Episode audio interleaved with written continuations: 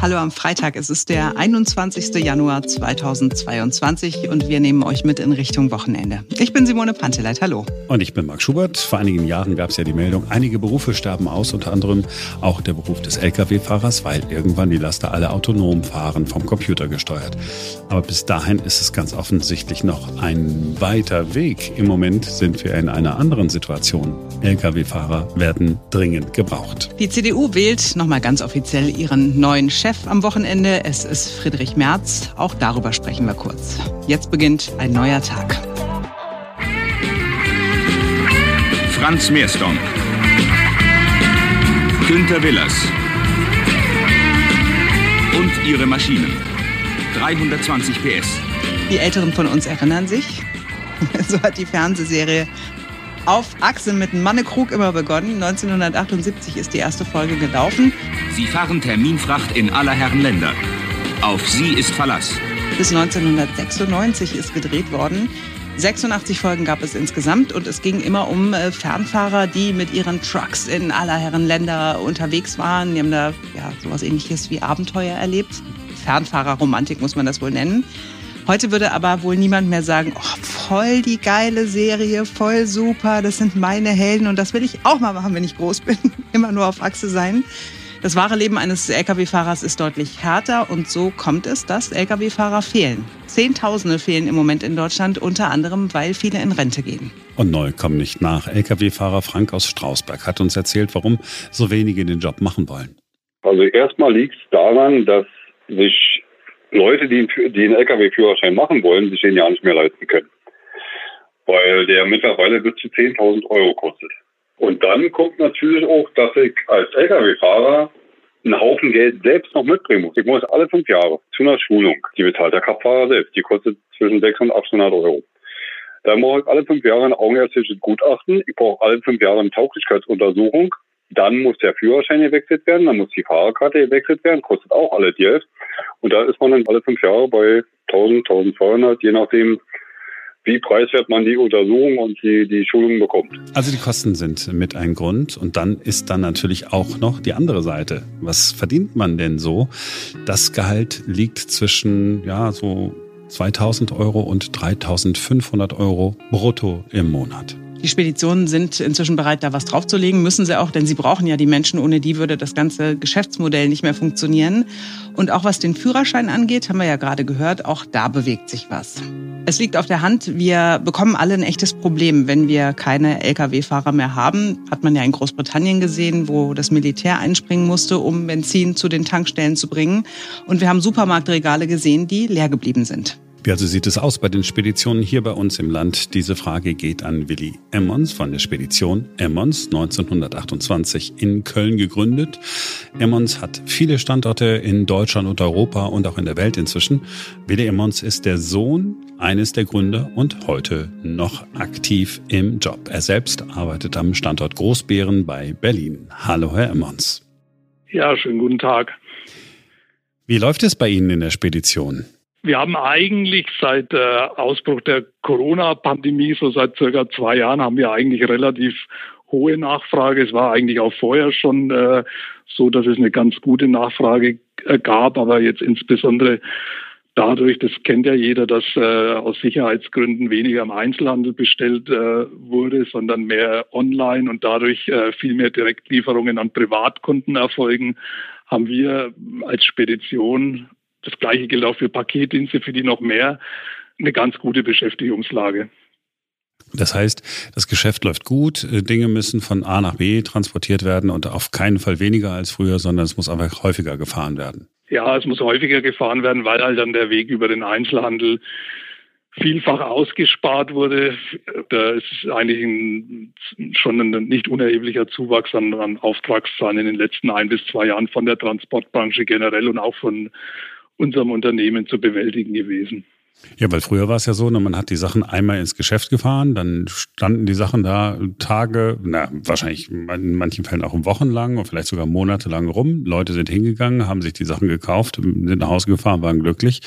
Und jetzt sitzen wir alle zu Hause, drücken auf den Knopf und sagen, das möchte ich aber gerne morgen haben. Ist das auch ein Problem für Sie?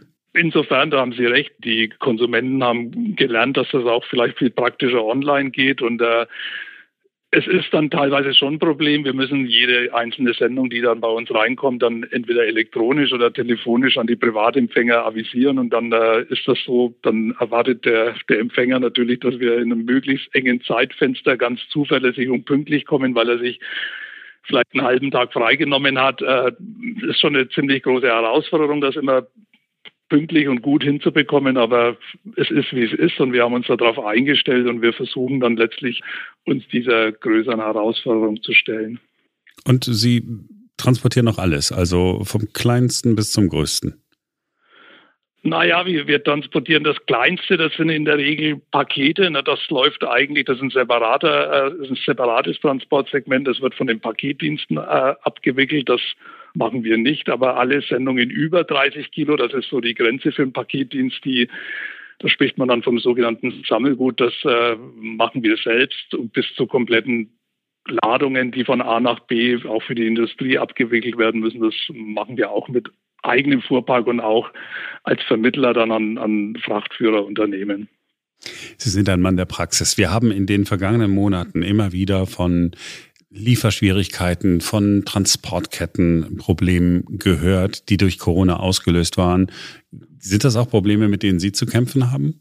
Also jetzt hier in unserem nationalen Geschäft eher weniger. Das war ja dann letztlich ein Thema, was auch ähm, durch die Probleme in den Seehäfen, dass dann verschiedene Container äh, an den Orten, wo sie nötig waren, dann nicht mehr vorhanden waren. Da gab es also eigentlich eher bei internationalen, also bei weltweiten Transporten Probleme, die gibt es auch immer noch. Hier im europäischen Landverkehr gab es eigentlich wenig Probleme. Die, die Schwierigkeiten, die dann in den ersten drei Wellen während der Corona-Pandemie teilweise entstanden sind oder über die berichtet wurde, die waren sicherlich punktuell vorhanden, aber im Großen und Ganzen ist auch in diesen schwierigen Zeiten vom, vom Gewerbe, denke ich mal, eine ziemlich gute und zuverlässige Leistung erbracht worden. Es gibt eine Frage, die ich mir wirklich stelle wie soll es denn eigentlich weitergehen, wenn ich immer wieder lese, es fehlen Zehntausende Berufskraftfahrer, also umgangssprachlich Lkw-Fahrer. Jedes Jahr gehen viele in Rente, es kommen aber weniger äh, Leute nach. Ja, irgendwann stirbt sozusagen dieser Beruf aus.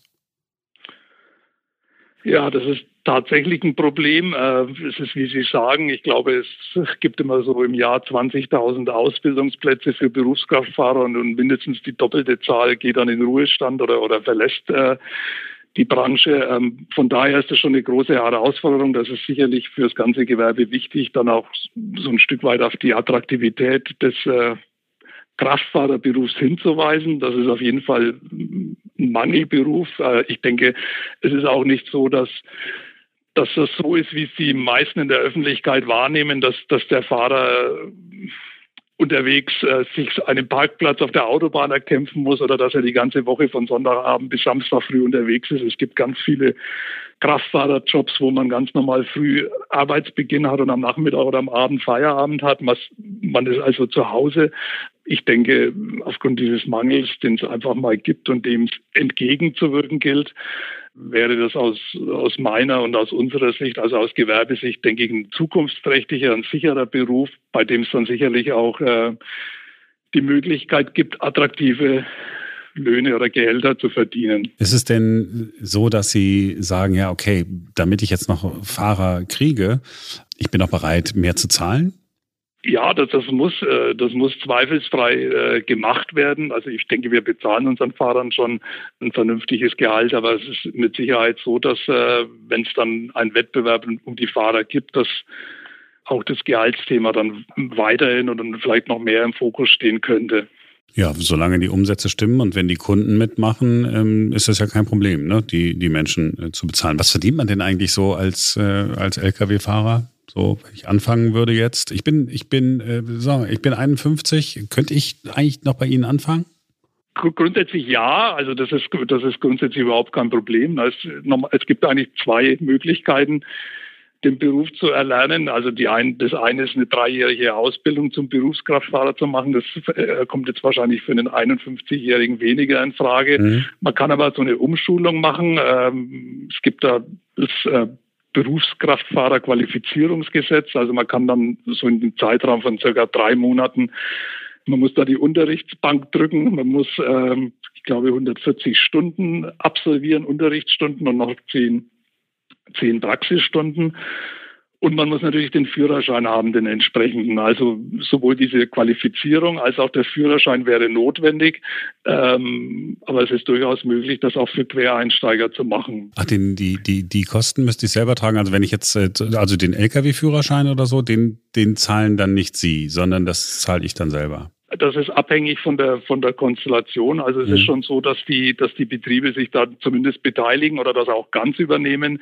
Dann müssen natürlich im Zweifelsfall Vereinbarungen getroffen werden, dass man das nicht bezahlt und dann nach kurzer Zeit sich was Neues sucht. Aber vom Grundsatz her ist es sicher möglich, äh, die Kosten zu übernehmen bei einer entsprechenden Bindung dann an den Arbeitgeber. Klar, dass man sagt, okay, ich verpflichte mich dann so und so lange äh, zu bleiben. Weil, ne, wenn Menschen uns hören und sagen, ja, ach, eigentlich habe ich immer gedacht, ach, das, dieser Job ist nichts. Alles das, was Sie gesagt haben, dieses Klischee, es gab doch mal diese Serie mit Manfred Krug da, wahrscheinlich äh, haben ja, Sie die Hände genau. im Kopf. Ja, ne, auf Achse. Und der war immer irgendwo auf dem Planeten, meistens irgendwo in der Wüste.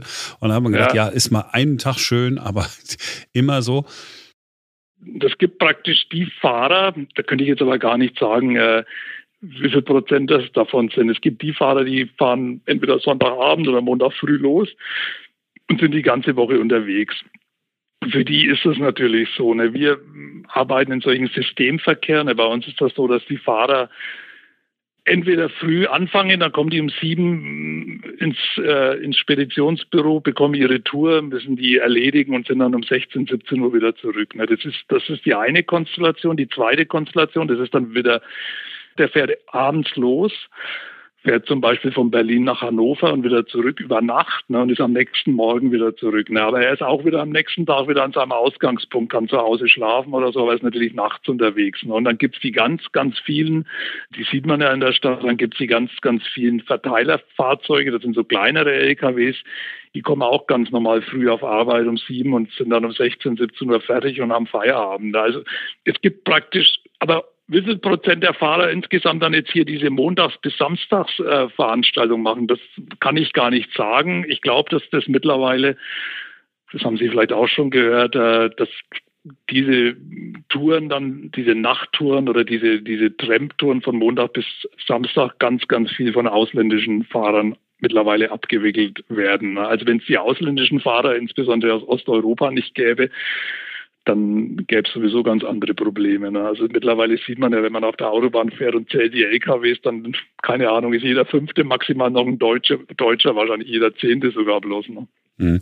Es ist interessant, dass Sie es ansprechen, weil das steht hier genau äh, auch noch auf meiner Liste. Ich wollte nämlich fragen, wie ist das eigentlich mit der Konkurrenz aus Osteuropa? Wenn wir hier in, in Deutschland oder Sie hier in Deutschland keine Arbeitnehmer finden, dann wandern ja die Kunden zwangsläufig ab, weil sie ja bestimmte Dinge theoretisch in Zukunft gar nicht mehr anbieten können. Ist die Konkurrenz aus Osteuropa, von der wir in den vergangenen Jahrzehnten immer so viel gehört haben, Dumpingpreise und so, was ist die noch spürbar für Sie? Also für das Geschäft, was wir machen, ist ist es eigentlich nicht spürbar, also nicht als Konkurrent, sondern eigentlich äh, als, äh, man muss schon sagen, als Partner oder als Erfüllungsgehilfe. Wenn, wenn es die ganzen LKWs aus Osteuropa nicht gäbe, dann wäre die, die Transportleistungen oder die, die, die Summe der Nachfrage nach Transportleistungen in Deutschland schon seit Jahren nicht mehr zu bewältigen. Also wir spüren das nicht als, äh, als Konkurrenz. Wir haben aber auch ein eigenes Transportsystem. Äh, das kann ein ausländisches Unternehmen äh, eigentlich nicht übernehmen oder es ist eigentlich keine Konkurrenz zu dem, was wir machen. Mhm. So, wenn Sie ähm, dann nach Großbritannien gucken, nach dem Brexit und sehen dann äh, die, die Bilder, wo ähm, das Militär einspringen muss, um äh, ganz normale Lebensmittel von A nach B äh, zu fahren, denken Sie dann, oh mein Gott, hoffentlich passiert das hier bei uns nicht? Oder gucken Sie da drauf und sagen, tja, Gott sei Dank wird es bei uns niemals passieren? Ähm, das nimmt man natürlich schon interessiert zur Kenntnis und denkt darüber nach, äh, dass es vielleicht irgendwann mal auch in, in, äh, in, im Festland Europa vielleicht hier und da solche Probleme geben könnte. Aber ich, äh, ich sehe das eigentlich jetzt nicht so tragisch. Es ist letztlich eine Gesamtaufgabe für das Gewerbe und für die Branche, den, den Beruf attraktiv zu halten oder attraktiver zu machen Und ähm, ja, ich bin da eigentlich ganz optimistisch, dass das jetzt hier bei uns nicht in dem Maß auftreten wird. Und muss ich als Kunde auch bereit sein, zum Beispiel, ich nehme an, Amazon ist nicht Ihr äh, unmittelbarer äh, Auftraggeber, muss ich als Kunde auch bereit sein zu sagen, nee, ich erwarte erstens nicht, dass alles immer sofort am nächsten Tag da ist und zweitens, ich bin auch bereit, mehr zu zahlen für die Lieferung? Ja, das ist natürlich äh, grundsätzlich schon wünschenswert und am Ende wird das am Ende auch so kommen, weil äh, es ist vielfach so, dass die, die Transportkosten äh, so niedrig sind in der Kalkulation von den Anbietern, dass, dass es auf Dauer nicht gut gehen kann. Und wie ich ja eingangs schon sagte, ne, die, es gibt da eigentlich mittlerweile mehr mehr äh, Nachfrage als Angebot und äh, der Dieselpreis beispielsweise ist in den letzten eineinhalb Jahren um fast 50 Prozent gestiegen. Na, das äh, wird sowieso weitergegeben an, den, äh, an die Industriekunden oder am Ende auch, wenn es um ähm, Konsumgüter geht, an den, an den Endverbraucher. Also die Preise steigen sowieso. Das mag sein, dass man das momentan äh, beim Online-Kauf noch nicht so direkt merkt, aber es wird über kurz oder lang sicherlich zu, zu deutlich steigenden Transportkosten führen.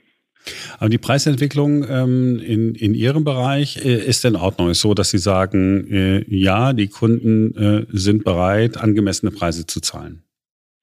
Ja, das hat sich ja in den letzten zwei, drei Jahren schon so ein bisschen gewandelt. Es ist ja auch bekannt, dass es da ähm, Engpässe gibt und äh, da gibt es seit zwei, drei Jahren schon eine deutlich gestiegene Bereitschaft, sich an den, an den gestiegenen Kosten zu beteiligen. Eine Sache noch, äh, das ist wirklich jetzt ganz persönliches Interesse. Es war ja. nämlich auch so, wir haben ja immer gesagt, ja, Lkw-Fahrer und so, äh, ja, ist ein harter Job und das ist auch einer der Jobs, der irgendwann aussterben wird, weil äh, alles wird automatisiert sein, es wird automatisch fahrende äh, Lkw geben. Ja. Das ist äh, etwas, was Sie sich wünschen oder etwas, wo Sie sagen, um Gottes Willen oder etwas, wo Sie sagen, das lasse ich auf mich zukommen? Ähm, ja, irgendwie alles. Ne? Ähm, also ich bin jetzt da nicht so technisch ganz tief im Thema drin, aber es ich ist auch so, nicht. also Sie müssen sich das so vorstellen, wir sitzen jetzt hier in Großbären, südlich von Berlin, und wir fahren praktisch jeden Abend mit, ich sage jetzt mal 10 oder 15 LKWs mit Sammelgütern raus, zum Beispiel nach Köln, zum Beispiel nach Süddeutschland, nach, nach Bayreuth oder oder nach Erfurt oder nach Hannover. Und diese Nachtfernverkehrsstrecken zu fahren, ne, das ist ja eigentlich nur auf die Autobahn drauffahren und, und zum Zieldepot zu fahren und wieder zurück. Das scheint tatsächlich nicht ganz so ausgeschlossen zu sein, dass das vielleicht in zehn Jahren oder sowas automatisch laufen könnte. Ne? Das scheint nicht unrealistisch zu sein. Aber das kann ich jetzt persönlich nicht so einschätzen. Aber das ist, glaube ich, schon was, was tatsächlich kommen kann. Das hätte natürlich zwei Effekte. Ne? Der eine Effekt ist, äh, man spart sich den Fahrer, na, dann müsste, müssten die Transportkosten so ein Stück weit äh, wieder sinken, wobei natürlich dann wahrscheinlich die Technik, die Mehrkosten wahrscheinlich mehr als aufhängt, aber das wäre natürlich jetzt in der Konstellation des Fahrermangels jetzt eher erstmal positiv zu sehen. Ne? Allerdings jetzt hier so bei, bei Stadtverteilerverkehren und so, dass das also ich kann mir das einfach nicht vorstellen, dass das technisch mal automatisiert äh, funktioniert, dass so ein 12-Tonner oder so ein 7,5-Tonner dann hier ferngesteuert nach äh, Kreuzberg fährt oder so. Das kann ich mir nicht vorstellen. Ne?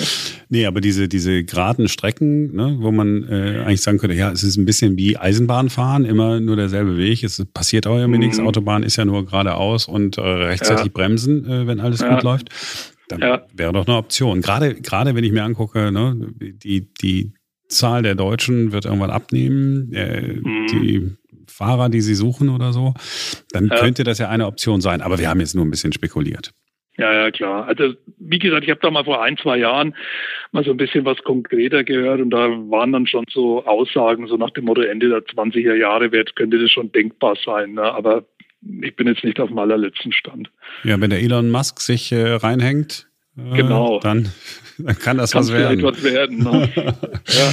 Ansonsten sagen Sie aber, die Lage bei Ihnen äh, in der Spedition Emmons ist nicht dramatisch. Es ist nicht so, dass Sie die Hände über den Kopf zusammenschlagen und sagen, oh mein Gott, ich habe keine Fahrer, ich, ich weiß nicht, wie ich es machen soll.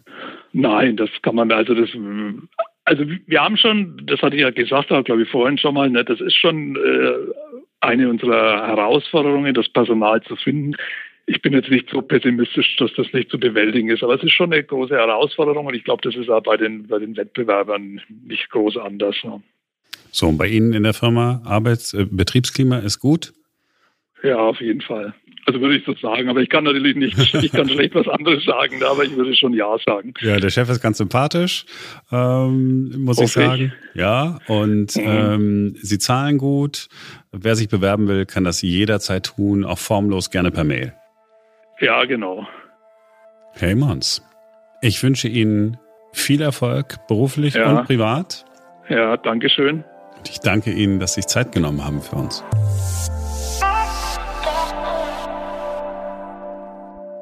Friedrich Merz hat vor einigen Tagen noch einmal mit der Partei abgerechnet, deren Chef er an diesem Wochenende werden will. Ähm, in der Süddeutschen hat er gesagt, dass in den letzten Jahren so auf jede Klarheit und auf jede Position verzichtet wurde zugunsten eines ausschließlich tagespolitisch geländegängigen Regierungshandelns. Das ist schon etwas, was von vielen an der Basis kritisiert wird. Ich glaube, er wollte nicht sagen von vielen an der Basis, sondern äh, von ihm ne, kritisiert wurde. Ähm, und dann hat er äh, auch noch gesagt, dass er den Wahlkampf ziemlich mäßig fand, um so freundlich äh, zu sagen. Ein Jahr vor der Wahl habe gegolten, kein Programm, kein Kandidat, keine Strategie, keine Kommunikation, keine Agentur, nichts. Das sei, und jetzt kommt wieder ein Zitat, hart am Rande des Selbstmordes gewesen. Wir müssen sehen, dass wir intellektuell in diesem Land wieder satisfaktionsfähig werden. Satisfaktionsfähig, ja. Das, also, dass, man, dass die Menschen mit einem zufrieden sind, ja, wenn das sein Anspruch mhm. ist. Also, ähm, er will Chef äh, einer Selbstmordkandidatin der Partei CDU werden, ganz offensichtlich. Ähm, es ist ein bisschen überraschend, aber ähm, ne, wenn, man, wenn man das so hört, dass er es will, oder hat er das alles nur gesagt, weil er doch der große Heilsbringer und Retter dieser Selbstmordkandidatin werden will? Ich glaube, so sieht er sich, ja. Heinz Buschkowski ist regelmäßig beim Berliner Rundfunk zu Gast. Er ist ja der ehemalige Bezirksbürgermeister von Berlin-Neukölln und spricht immer wieder Klartext. Und wir haben ihn gefragt, was treibt denn Friedrich Merz jetzt doch noch Vorsitzender werden zu wollen? Es ist nicht die Erfüllung des Wunsches seiner Träume, das ist die Erfüllung seiner Rache an der ehemaligen Kanzlerin Frau Merkel, weil das hat ja schon an ihm genagt, wie sie ihn damals abserviert hat. Und jetzt hat er bewiesen, siehst du, du hast mich nicht klein gekriegt. Sieger am Ende, liebe Angela, das bin ich. Das werden die Gedanken von äh, Herrn Merz sein. Und äh, das kann man, glaube ich, auch nachvollziehen. Hm. Die Frage ist ja, ist er der Richtige für den Job? Ja, das muss die CDU entscheiden. Das können Sie mir als alten Sozi ja nicht aufs Butterbrot schmieren. Wie konservativ wollen Sie denn nun eigentlich sein? Mit Herrn Merz riecht es nach konservativer Partei. Und dann wollen wir mal sehen, ob das so kommt und vor allen Dingen, ob unsere Gesellschaft, ob die Wähler das dann auch positiv quittieren. Wenn wir uns die Bundesregierung ansehen, schreit die politische Stimmung im Moment nicht so sehr nach knallharter konservative Linie. Das hört sich eher ein bisschen gemäßigter an, wenn man nicht sogar sagen will, ziemlich viel gemäßigter. Hm. So, jetzt haben wir in der Vergangenheit so viel über Armin Laschet gesprochen, den äh, letzten CDU-Vorsitzenden. Wie Stimmt. finden wir denn jetzt den neuen? Als ich das erste Mal gehört habe, da gab es so hinter den Kulissen ähm, schon die ersten Gerüchte, ist schon Jahre her, äh, dass Wolfgang Schäuble alles dran gesetzt hat, dass Friedrich Merz der neue äh, starke Mann wird und Nachfolger von Angela Merkel äh, wird. Da habe ich im ersten Moment gedacht, ach cool, weil ich habe den als Machertypen in Erinnerung gehabt und ich habe ähm, mich wie viele wahrscheinlich auch an, an seine Ideen erinnert, Steuersystem zu vereinfachen, also Vereinfachung und ich habe den so als, der eigentlich als durchsetzungsstark in Erinnerung gehabt. Mhm. So, Jetzt habe ich das gesagt. Und dann, und dann kam, äh, dann kam die Gegenwart und äh, die, ich musste meine Erinnerungen an der Gegenwart messen. Und ganz ehrlich, der Mann ist irgendwie tatsächlich von gestern. Also hm. nicht, nicht, weil er intellektuell minder bemittelt ist, das meine ich nicht. Aber es, es, es fühlt sich alles irgendwie so ein bisschen an. Es könnte auch 1980 sein. Ähm, Helmut Kohl und er äh, diskutieren ein paar Themen aus. Also ich fand den früher auch nicht so schlecht und als ich mich dann aber ein bisschen näher mit ihm beschäftigt habe und nochmal genauer gelesen habe, was der auch schon so von sich gegeben hat, da äh, wurde er mir maximal unsympathisch. Also er war ja gegen den äh, Straftatbestand äh, der Vergewaltigung in der Ehe und wollte den Kündigungsschutz abschaffen und so weiter. Also der hat ja schon diverse Fettnäpfchen mitgenommen und ähm, wo ich dann gedacht habe, so, nee, den will ich nicht. Also mir kommt er auch sehr gestrig vor. Kann natürlich sein, dass er seine Meinung geändert hat, aber auch dieses ewige ich will es jetzt aber im dritten Anlauf endlich wissen und ich muss es aber werden. Also, ich weiß nicht, mir ist der Typ nicht sympathisch. Seinetwegen würde ich ganz bestimmt nicht die CDU wählen. Aber der eine oder andere würde vielleicht die CDU wählen. Und man hat tatsächlich dann mal wieder eine Alternative zur SPD. Weißt du, Armin Laschet, in welcher Partei der ist, in welcher Partei er es nicht kann, ist eigentlich auch völlig egal, ja. Das ist ja alles so, ja. das war ja alles wischiwaschi. Ja? Also von daher, ich meine, auch für die berühmten rechter Rand, Fischen, AfD, äh, mhm. diese Geschichte. Ich glaube, dass so jemand wie Friedrich Merz auch in ostdeutschen Bundesländern ähm, ja gut wirken kann. Und ein Demokrat ist er ja. Das, das ja, muss man ja sagen. Also ne? für die CDU-Wählerschaft und äh, also für, sag mal, ältere Männer, für viele ältere Männer vor allen Dingen wird er, glaube ich, schon durchaus ähm, attraktiv sein. Und äh, tatsächlich muss man auch sagen, es war eine Frage der Alternativen. Ne? Also Helge Braun und Norbert Röttgen waren jetzt auch nicht so die die Parteivorsitzenden, die man besser gefunden hätte, wo alle in Jubelstürme ausbrechen. Aber ich, ich hätte halt gedacht, irgendwie, die lassen sich mehr Zeit, die suchen nochmal nach jüngeren, frischeren Kandidaten, die irgendwie, ja, auch konservativ sind, aber irgendwie mal ein bisschen, ein bisschen frischen Wind äh, mitbringen und, und für einen wirklichen Aufbruch stehen. So ist es halt wieder, böse gesagt, ein alter weißer Mann, der sich da jetzt hinstellt und der schon seit 100 Jahren in dieser Partei ist. Und für mich steht er eben nicht für Aufbruch. Die Parteimitglieder haben ihn gewollt. Jetzt bekommen sie ihn. und wir werden das begleiten hier in diesem Podcast, wie sich das so macht mit dem Friedrich Merz und der CDU. Und ich, und wir müssen unbedingt verfolgen, was Armin Laschet so macht. Welche tollen Pöstchen er jetzt so bekommt in den nächsten Tagen und Wochen. Da sind wir aber nicht die Einzigen, die sich dafür interessieren. Ich glaube, sobald mhm. der erste Vertrag unterschrieben ist bei einer Stiftung oder in einem Beirat, Aufsichtsrat hier oder da, mhm. werden wir ganz sicher davon erfahren. Und darauf freue ich mich dann auch schon. Dann kann ich nämlich endlich wieder über Armin Laschet was sagen. so, das war's für heute. Ähm, wir wünschen euch ein schönes Wochenende. Wir sind am Montag wieder für euch da, denn dann ist ist wieder ein neuer Tag. Schönes Wochenende. Tschüss.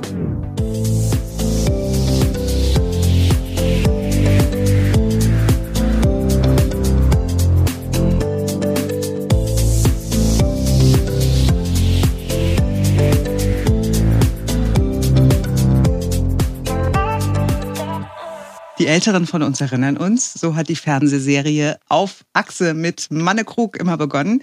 1978, die Älteren von uns erinnern sich. Was? was die erinnern sich.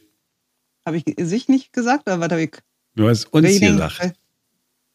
Ja, okay, gut. Vielleicht hätte ich kein Mittagsschlaf machen sollen.